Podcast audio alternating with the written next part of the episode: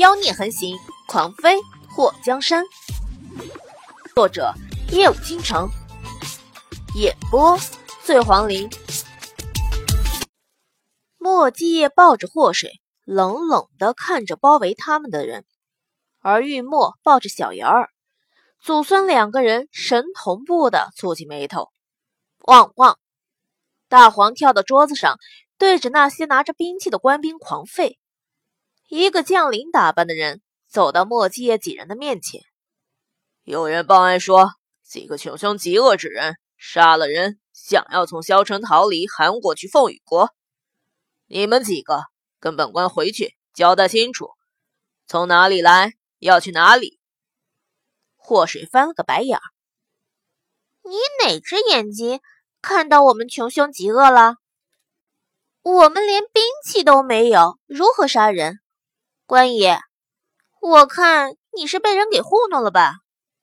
大胆刁妇，就冲你和本官说话的态度，就能看出你们这一行人。”心地不善，马勒隔壁的，什么叫冲他说话的态度？他实话实说，还有错了？这个韩国武官明明就是故意找茬，整个萧城有一半的外地人，他怎么偏偏就盯上他们？莫介眼眸一眯，他感觉到手心里多了一根针，直接弹向那个说他媳妇儿是刁妇的家伙。祸水再把针塞给莫七叶后，就等着看好戏。他家欢叔果然没让他失望，手起针落后，那个武官立刻鬼哭狼嚎的倒在地上打滚。爹爹，这里好吵，我们还是连夜出城吧。小瑶儿伸出手掩住了耳朵。莫七叶看了玉墨一眼，眉头挑起：“你的意思呢？”玉墨抱着小瑶儿往门外走。既然乖孙不想留，那就走吧。莫继业脸颊抽了抽，他儿子就这么给人当孙子了？他这白来的老丈人看起来也忒年轻了点儿。如果玉墨真是祸水的亲生父亲，他还真纠结如何改口叫岳父。别放他们离开，抓！抓住他们！倒地的武官嗷嗷大喊。萧城的官兵立刻严防死守，把手中刀剑拦在胸前，筑成了一道人墙。玉墨冷哼了一声，一挥衣袖，一股强大的内力奔涌而出，挡在门前的人全都被他的那股气给震出了大门。已经有人把那武将扶了起来。那武将抽出剑，对着莫基叶刺了过来。莫基叶眼眸一眯，一脚踹了过去后，把那武将踹翻在地。找死！刚刚他那一针没要了这蠢货的命，已经手下留情。没想到这家伙还过来惹他。那韩国的武将被莫基叶这一脚踹得口吐鲜血，倒地不起。一旁的副将大喊了一句。将军被这几个人杀了，快抓了他们，给将军报仇！祸水嘴角一抽，这群人很明显是被人当成枪来使唤的，就是不知道背后的是什么人。玉墨和墨基叶对付这些小喽啰根本就不费吹灰之力，上了马车后直接奔着城门而去。水儿，你没事吧？莫基叶觉得马车太颠簸，怕祸水挺不住。没事儿，先离开再说。祸水不怕莫基叶和玉墨杀人，不过他特别恶心背地里的人阴谋得逞。韩国虽然不是什么实力大国，不过一旦招惹上，怕是也后患无穷。玉墨看到那些人被远远的甩在了后面。有人背地里搞阴谋，应该是之前冒充冉柔的那些人。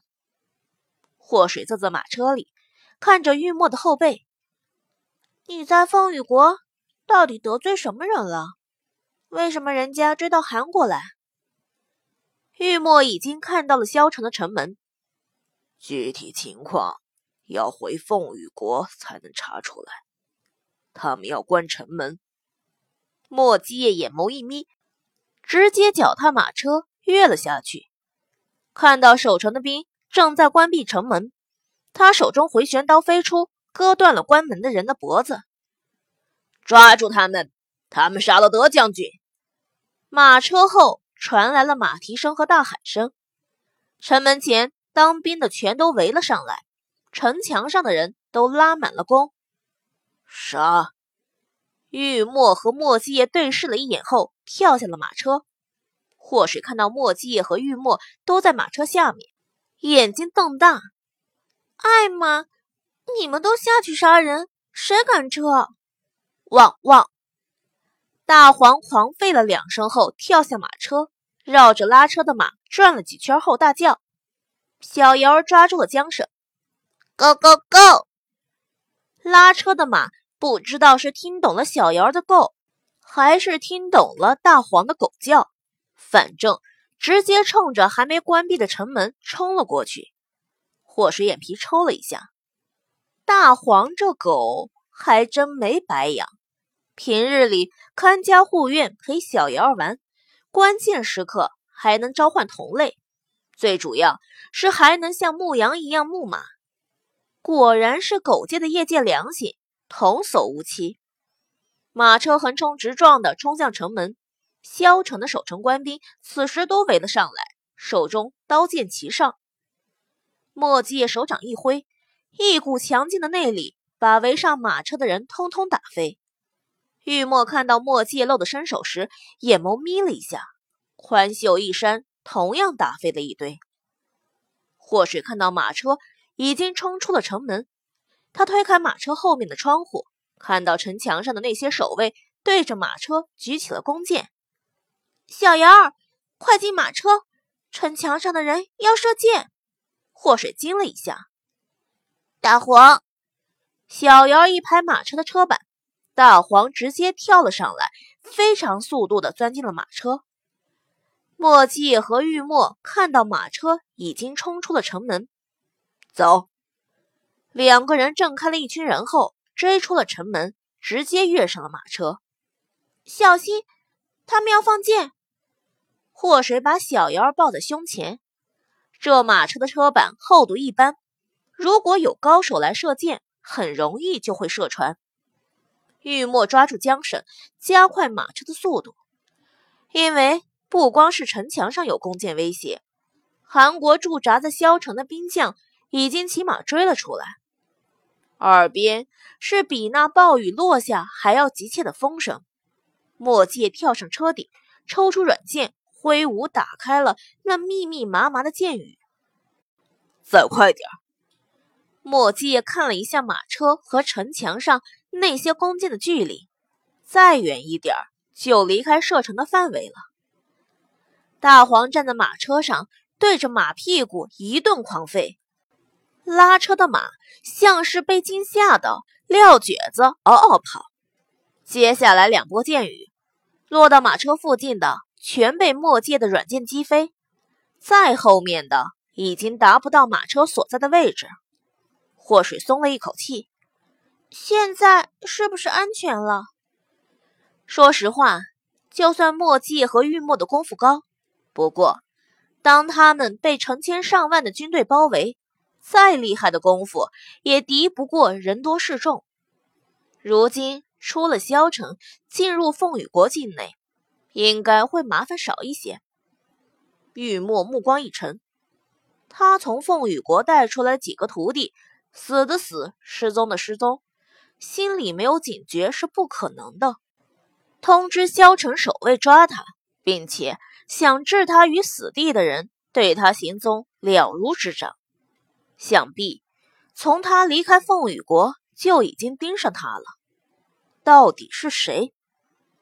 此时天色越来越黑，道路变得越来越不好走，路面并不平整，车轮不断的碾压到石块上。车里颠簸不已，或是觉得马车颠成这样还没散架，也是一种水平。他就觉得自己的胸腔被震动的越来越疼。说，水儿，莫七夜把祸水抱起来，放在自己的腿上。这样好点了吗？祸水靠在莫界的胸前，感受到他用内力撑着它，减少它的震动。实在不行，我们弃车吧。祸水看到外面漆黑，官路两边是树林，如果钻进树林的话，可以让马车把后面的追兵引开。